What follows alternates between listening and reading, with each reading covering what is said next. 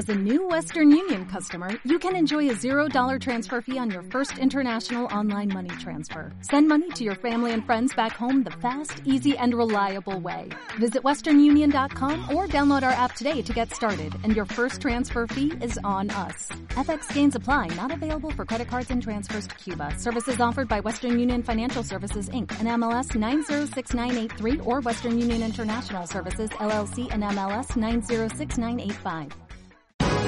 Aquí te lo contamos. Buenos días España. Buenos días.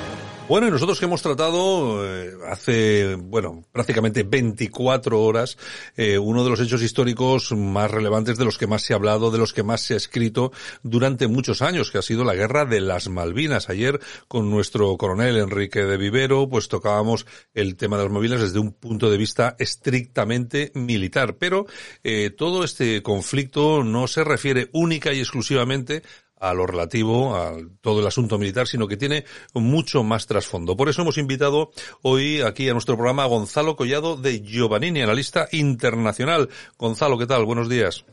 Buenos días, Santiago. Un placer otra vez estar nuevamente en tu programa. Exacto, porque yo creo que ya nuestros oyentes ya te conocen, saben, saben quién eres y lógicamente que aportas eh, datos muy interesantes, muy importantes. Sobre todo hacemos análisis de la, de la actualidad y no de cuestiones no tan actuales, pero que también está muy bien verlos desde otro punto de vista. Bueno, vamos a ver, eh, las Malvinas, eh, ya te digo que el otro día tratamos el tema desde un punto de vista estrictamente militar, hoy vamos a ir por otro lado y me gustaría eh, comenzar por el principio, como se hace siempre en este tipo de cosas. ¿Desde cuándo las Malvinas son argentinas?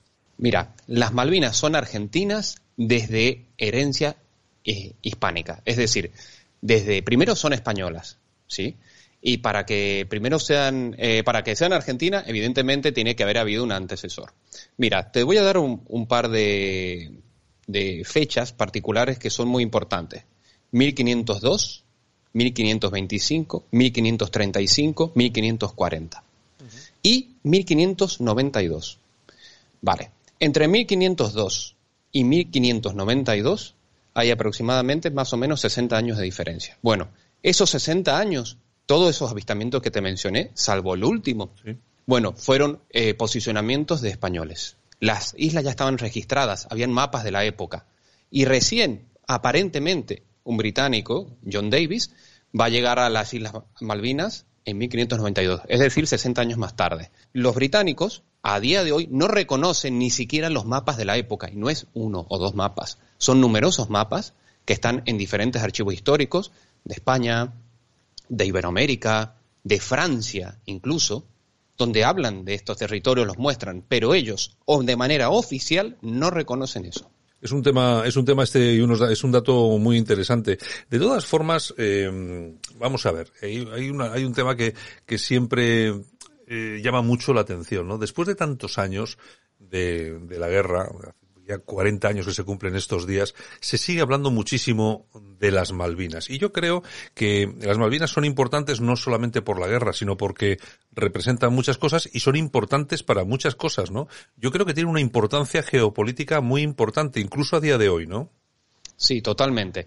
Eh, piensa que las Malvinas son un punto estratégico en el Atlántico Sur. Es de hecho, el puntapié o el trampolín que utilizan los británicos para poder hacer su reclamación sobre otras dos islas importantes, que es Georgias y Sandwich del Sur, como le dicen ellos, o San Pedro, como le deberíamos decir los hispánicos, eh, y además la Antártida. Las Malvinas, además, eh, tienen alrededor importantes núcleos eh, yacimientos de, hidrocarburos, eh, tienen una pesca importantísima. Calculemos que, por ejemplo, los habitantes de las Malvinas son los terceros en PIB del mundo. Es decir, eh, para tan poca población es muchísimo el dinero que generan con estas licencias de pescas que venden a, a diferentes países del mundo. Después, por otro lado, tienes que tener en cuenta que las Malvinas están al frente no solo de la Patagonia Argentina, sino del estrecho de Magallanes, es decir, de un paso bioceánico importantísimo, como es el Estrecho Magallanes, que es el único sitio por donde pueden pasar portaaviones, ¿eh? porque por Centroamérica, eh, por el canal de Panamá, es imposible. Es decir, los portaaviones tienen que seguir esa ruta sí o sí. Sí o sí. Es la única manera para poder cruzar. Claro. del Atlántico al Pacífico. Claro, tú fíjate la importancia que puede tener ese, ese tema. Bueno, de, eh, esa, entre otras muchas cosas. Vamos a ver, eh, durante muchos años, lógicamente, se ha estado hablando de la situación de las Malvinas después de la guerra, antes de la guerra, pero actualmente y a nivel internacional, ¿cuál es la situación de las Malvinas? ¿Hay apoyos a Argentina a nivel internacional? ¿Es eh, un apoyo más al Reino Unido? ¿Cómo está? Bueno, el 97% de Naciones Unidas, de los países que integran a Naciones Unidas, apoyan la causa argentina. De hecho, está dentro, está enmarcada la causa argentina dentro de los llamados procesos de descolonización. Y es algo que el Reino Unido no ha cumplido a día de hoy. ¿sí? Eh, al, al, igual que Gibraltar, son muchísimos países los que lo apoyan. Hay muchísimas, bueno, no muchísimas, pero muchas resoluciones que llaman a las negociaciones a Argentina y al Reino Unido, y Argentina se dispone, pero el Reino Unido se niega. Entonces estamos en una, en una situación de, un pez que se muerde la, cola, en donde el Reino Unido va incumpliendo normativa por normativa de Naciones Unidas, es decir, no solo la llamada a la negociación, no solo iniciar el, iniciar el proceso de descolonización, sino también la eh, desmilitarización de la zona cuando ha convertido particularmente a las Islas Malvinas en uno de los territorios más militarizados del planeta en relación al número de habitantes que tiene. Eh, hablábamos ayer con el coronel, con el comodoro Francisco Navarro. Él comentaba en, un audio que Claro, vamos a ver, en esta, en esta guerra de las, eh, de las Malvinas, aparte el Reino Unido, todo el potencial, lógicamente militar, eh, había tenido también el apoyo de Estados Unidos y había habido un apoyo también muy especial de Chile. Creo que en, en este asunto eh, Argentina tenía a los enemigos eh, prácticamente rodeándola, ¿no? Yo creo que la, la importancia de Argentina ahí eh, es muy es muy importante para para todos los países que lo rodean y yo creo que amigos ahí hay bastantes pocos, ¿no? Bueno, en la guerra de las Malvinas mostró eh, algunos aspectos positivos y negativos. Yo creo que se ha crecido bastante en ese aspecto. Ya hay muchos países que hablan de, de las Malvinas como algo argentino, es decir, eh, los propios presidentes, los últimos presidentes de Chile han apoyado anualmente a Argentina en Naciones Unidas. El nuevo presidente de, Chile también lo ha hecho y ha llamado la atención porque es de izquierda, pero es que el que era de derecha también ha apoyado a Argentina. Es decir, es algo que se ha ido superando con el tiempo y que yo me alegro porque son pueblos hermanos.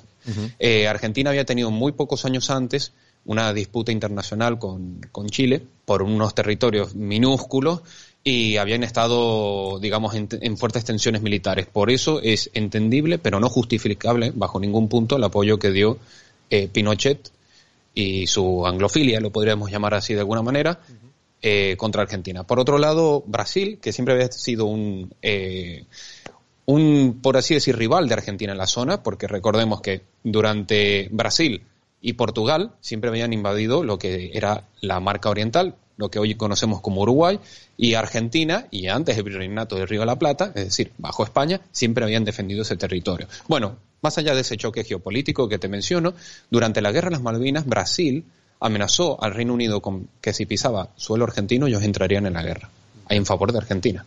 Es decir, también se vio lo de Perú, lo de otros países. Yo creo que más o menos eh, hay algunas heridas que se tienen que ir curando y se tiene que ir avanzando en una unión de estos pueblos iberoamericanos, tal como han podido hacer en, gran medida, ¿sí? no digo en su totalidad, pero en gran medida, pueblos de Europa que se han estado matando hasta hace cuatro días, como es el caso de Francia y Alemania, por dar un ejemplo. Bueno, eh, no solamente Argentina ha sido víctima de la pérfida Albión con el tema de las, de las Malvinas, eh, ¿crees que hay algún tipo de paralelismo entre Malvinas y Gibraltar, por ejemplo? Sí, sí, tal cual. Evidentemente no son casos idénticos, pero son casos que tienen muchas similitudes. Eh, primero que son territorios que en los del Reino Unido ha utilizado la misma estrategia, ¿sí? Por ejemplo, ha reemplazado a la población local por población de origen británico o origen extranjero. Es decir, a las Malvinas tenían ciudadanos argentinos que habían en el año 1833, fue invadida la, y fueron expulsados estos ciudadanos. Con Gibraltar pasó algo similar. Fíjate algo curioso que has mencionado, ya que me has dicho que si hay algún punto de relación. Hay un punto de relación muy curioso, muy gracioso, que lo he, me he cansado de leerlo en diferentes eh, foros y artículos académicos. Es decir, el famoso Tratado de Utrecht. El Tratado de Utrecht cuando hablamos de Gibraltar, para el Reino Unido es intocable. Es algo que no, porque eso se firmó, hay que respetar los tratados internacionales, ¿verdad? Bueno, pero resulta que cuando se discuten las Malvinas, el Tratado de Utrecht es algo anacrónico, algo que no se tenía en consideración. ¿Y por qué lo digo? Porque en el Tratado de Utrecht aseguraba, por un lado, eh, bueno, Gibraltar para los británicos, pero por otro lado, curiosamente, ¿sabes qué decía respecto al Atlántico Sur y las islas del Atlántico Sur? Que se mantenían bajo, eh, bajo, ¿cómo se dice?, soberanía española. Sí. Es decir, reconocían de manera tácita que las Islas Malvinas eran españolas, a pesar de los conflictos que habían tenido con España. Bueno, pues- Entonces, vemos que por un lado por un lado, es importantísimo cuando se habla de Gibraltar, pero cuando se habla de Malvinas, no. Esto lo van a hacer los británicos siempre a lo largo de la historia. Siempre que les convenga, van a utilizar un argumento o el otro. Sí, no, ellos saben utilizar su argumento y si no les valen los argumentos saben matar muy bien. O sea que también, o sea que son especialistas también en ese tipo de cosas. Oye, por cierto, me comentabas que, mm, claro, hablando de las cifras de, de caídos en, eh, en, la guerra por parte argentina, por parte británica, claro, decías tú, bueno, la diferencia no es tanto, no es tanta, porque lógicamente esta gente hundió el, el Belgrano, que, que había un montón de gente dentro, pero las cifras en combate son muy parecidas, ¿no? Exactamente, sí, son bastante parecidas. Eh, de un total de, por ejemplo, británicos caídos en combate son 255 y argentinos caídos en combate directo son 326. Eh, es decir, hay unas cifras más o menos 70, 70 personas. Pensemos que esto, a ver, uno dice sí, pero, pero bueno, hay que tener en consideración eh, que Argentina tiene 70 hombres más caídos, pero es que esto no es tanto una competencia. Lo claro. que es importante de ver es que Argentina era un país y es todavía un país del tercer mundo frente a una potencia mundial, que por entonces, en el año 82, tenía un PIB mucho más grande del que tiene hoy en día el Reino Unido. Es decir, la Armada era mucho más importante de la que tiene hoy, que era, creo que si no me equivoco, para entonces la tercera más grande del mundo. Entonces, un país alejado de los núcleos, eh, de los núcleos internacionales, con una economía pobre, con una población pobre, alejado y sin aliados, sin un respaldo como el que tuvo el Reino Unido con la OTAN, Argentina estaba sola en ese conflicto y aún así, eh, ya sabes, creo que lo tienen que haber hablado, como fue el tema, por ejemplo, con la Fuerza Aérea, sí. eh, cómo fue eh, la batalla del Monte London con chavales de 18 años, cómo detuvieron a, a cuerpos especiales del Reino Unido. Es decir, yo creo que son cosas interesantes para tener en consideración. Y los otros, los otros 323 argentinos que caen en el conflicto, se hace fuera de, del área de exclusión que había dado Naciones Unidas. Es decir, un buque que estaba patrullando con muchos soldados y que, bueno, lamentablemente fue hundido por un submarino. Eh, Gonzalo, ¿es cierto que el Reino Unido se pensó muy seriamente después de, de sufrir, eh, lógicamente, el valor argentino eh, de la aviación, también de las tropas por tierra, que se pensó seriamente darse la vuelta y volverse a casa? Mira, es probable. De hecho, hay algunos generales y altos mandos británicos que decían, si hubieran aguantado más, creo que alguno ha dicho dos semanas más, otros dicen dos meses más, eh, posiblemente se hubieran vuelto a casa porque les estaba saliendo muy, muy costosa la guerra. Y bueno, evidentemente al final les salió bien a ellos. De hecho, buscaban una guerra, querían una guerra, y esto lo, lo digo muy rápidamente para que la gente se intente acordar un poco de que cuando Argentina invade las Malvinas, eh, Reino Unido amenaza y nunca se esperó Argentina que iba a invadir el Reino Unido, ¿sí? A que iba a desplazarse todas sus fuerzas por las distintas islas hasta llegar a, a las Malvinas. ¿Qué hizo Argentina? Bajo algunas sugerencias que les hicieron, es ofrecer retirarse de las Malvinas y sentarse a negociar. Claro. Querían eso.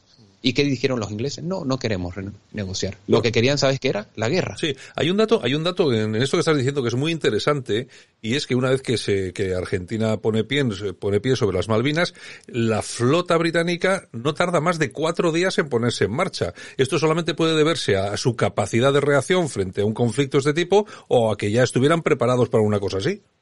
Mira, lo que pasa es que tiene el Reino Unido diversas islas a lo largo de, de todo el Atlántico. Uh -huh. De ellos, eh, de hecho, ellos de manera estratégica tienen un triángulo estratégico muy importante que se reparte entre la isla Ascensión, la isla Santa Elena y la isla Tristán de Acuña. Y pensemos que, por ejemplo, en estas islas ellos ya tenían bases militares, una de ellas compartida con Estados Unidos, eh, tenían eh, centros de estrategia, eh, tenían, mira, por ejemplo, en lo que sería la base de inteligencia era en la isla, isla Ascensión, un aeropuerto internacional un, con banca propia en una isla minúscula como Santa Elena, que es un paraíso fiscal considerado por España y por Argentina también. Eh, entonces, ellos, por supuesto, ya tenían planeado de manera estratégica eh, poder reaccionar ante una eventual invasión. Y hoy en día ni te digo. En fin, bueno, pues nada, don Gonzalo Collado de Giovannini, muchas gracias por estar con nosotros hoy hablando de la Guerra de las Malvinas. Hace 40 años, hoy lo hemos visto desde otro punto de vista, no exactamente desde el militar, sino también desde el geopolítico. Y bueno, siempre es bueno recordar a todos los valientes que cayeron en esta guerra, a los que participaron y, por supuesto, eh, recordar a todos nuestros hermanos argentinos a los que queremos y tenemos tanto aprecio, por lo menos aquí en nuestra radio, nuestra emisora, en Buenos Días España, pero también en toda España. Un abrazo, Gonzalo. Un abrazo, Santiago. Muchísimos eh, afectos para ti y para todos los oyentes y que para mí es muy importante que se haya tocado este tema, ¿sí? Y, y decir que el, tanto la causa Malvinas como la causa Gibraltar tienen que seguir yendo de la mano. Mejor de lo que lo han estado haciendo hasta el día de hoy. Estoy contigo al 100%. Un abrazo. Abrazo grande.